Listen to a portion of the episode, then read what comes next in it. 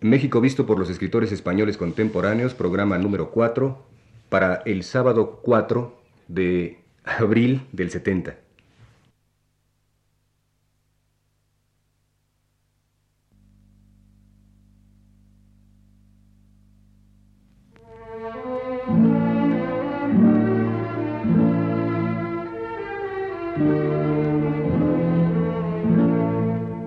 México visto por los escritores españoles contemporáneos.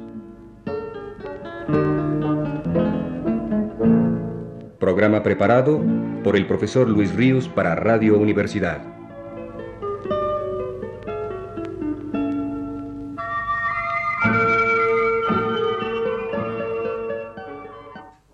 Así como en la parte estrictamente poética de la obra de Luis Cernuda, la huella explícita de lo mexicano es escasa, resulta en cambio frecuente en la de José Moreno Villa. Podría seguirse a través de una lectura atenta de los poemas de Moreno Villa, escritos a partir de 1938, el itinerario mexicano del poeta. Itinerario, sobra decirlo, espiritual, interior. Arrancaría este desde el momento mismo de la travesía transatlántica, desde el inicio mismo del transterramiento, que de esta manera lo consignó en verso el poeta malagueño.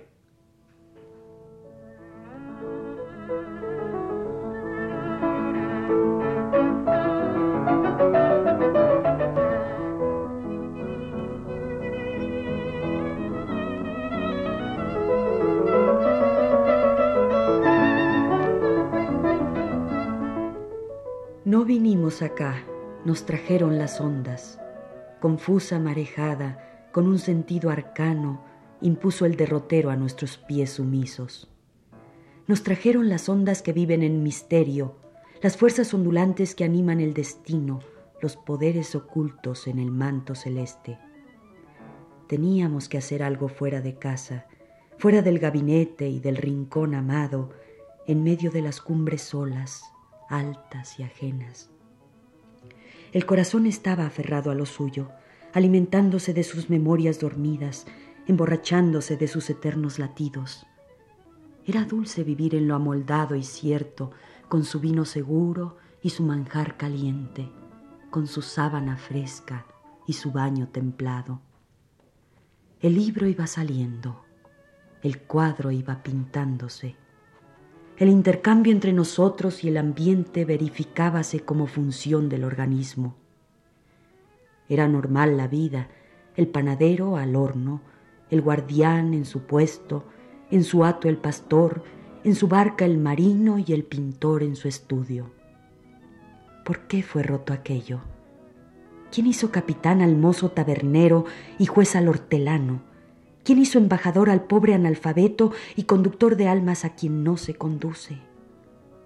Fue la borrasca humana, sin duda, pero tú, que buscas lo más hondo, sabes que por debajo mandaban esas fuerzas ondulantes y oscuras que te piden un hijo donde no lo soñabas, que es pedirte los huesos para futuros hombres.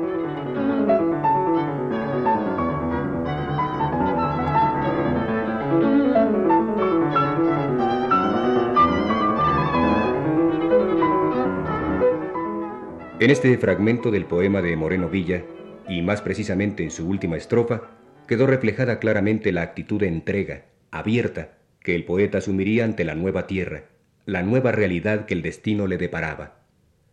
Lo mismo que en Cernuda, como lo vimos la semana pasada, en Moreno Villa existe al llegar a México la intuición de que lo esencial ha de serle revelado, lo esencial suyo y lo esencial de la nueva circunstancia vital en la que va a penetrar, y sobre todo lo esencial de la relación que entre ambos ha de producirse, relación entrañable, de hondo amor. Recordemos, para colocarlo junto a la última estrofa leída del poema de Moreno Villa, este párrafo de Luis Cernuda referente a su encuentro con México.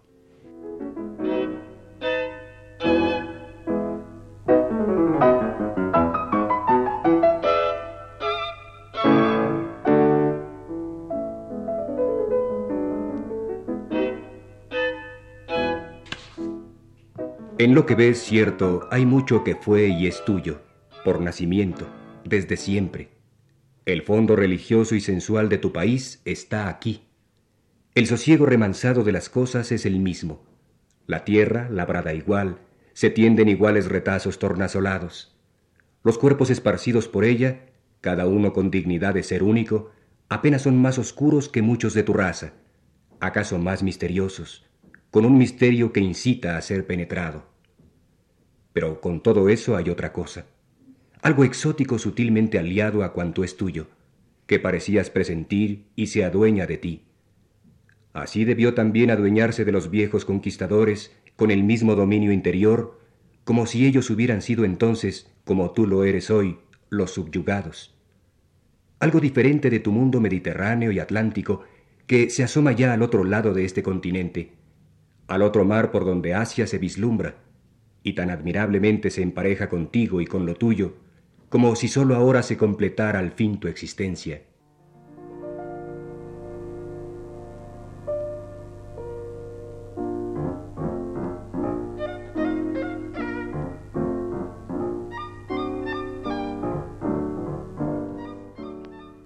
La compenetración de Moreno Villa con el espíritu de lo mexicano fue, si no total, lo más cumplida que a un transterrado puede pedírsele. Arte, mitología, símbolos mexicanos fueron una especie de reto amoroso para él, ansioso siempre de penetrarlos, de reconocerlos. Uno de los poemas, o mejor dicho, conjunto de poemas que mejor evidencian esto, es el que llamó Canciones a Xochipilli portentoso dios de las flores que usa careta, y que tal vez las escribiera, dice el mismo poeta, porque algo en mi fondo me decía que me iba saliendo ya la careta que le sale a los viejos, la rigidez facial que por lo visto se exige en el seno de la tierra. Escuchemos algunas de estas canciones para terminar el programa de hoy.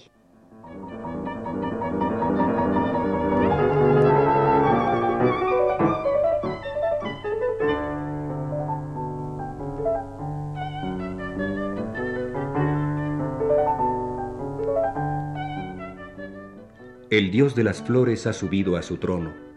La chinampa se mueve como un astro en el mar. Xochipilli, ¿qué flor quieres más? El dios de las flores ha mordido un nardo, después una rosa y luego un clavel. Xochipilli, ¿muerdes tu querer? Tú quieres las flores, son tus criaturas, y ellas te levantan un trono encendido. Xochipilli, ¿por qué su asesino? El dios de las flores, quieto en su chinampa, deshoja los lirios y las amapolas. Xochipili, dame un mol de rosas. Xochipili ansioso, Xochipili sensual, glotón de violetas, ¿qué flor odias más? El dios de las flores no contesta, come. Come margaritas, mastuerzos, jacintos, retama, alcatraces, orquídeas y plúmbagos. El dios de las flores no contesta, come. Come con careta mirando a lo alto, como poseído de inmensa delicia. Vive de las flores, las crea y las come. ¿A quién quieres más, Xochipili galán? Galán, galanero, dime lo que quiero, que lo voy a tragar, que lo voy a matar. Xochipili, estupendo borracho, que venteas como un lebrel los aromas en el aire claro y apacientas tus ojos avaros en el pinto juego de los campos. Xochipili, gemelo cetrino de Baco, pero más fino, por ser borracho de aromas y colores galanos. Xochipili, sempiterno embriagado, bebedor místico, platónico y seráfico, qué acierto y qué error llamarte gitano.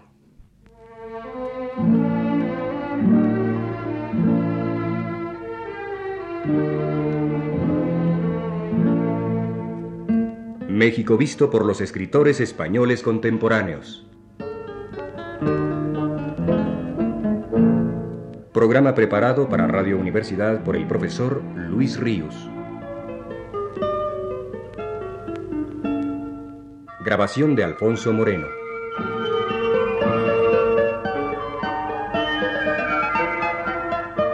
Y las voces de Ana Ofelia Murguía y Sergio de Alba.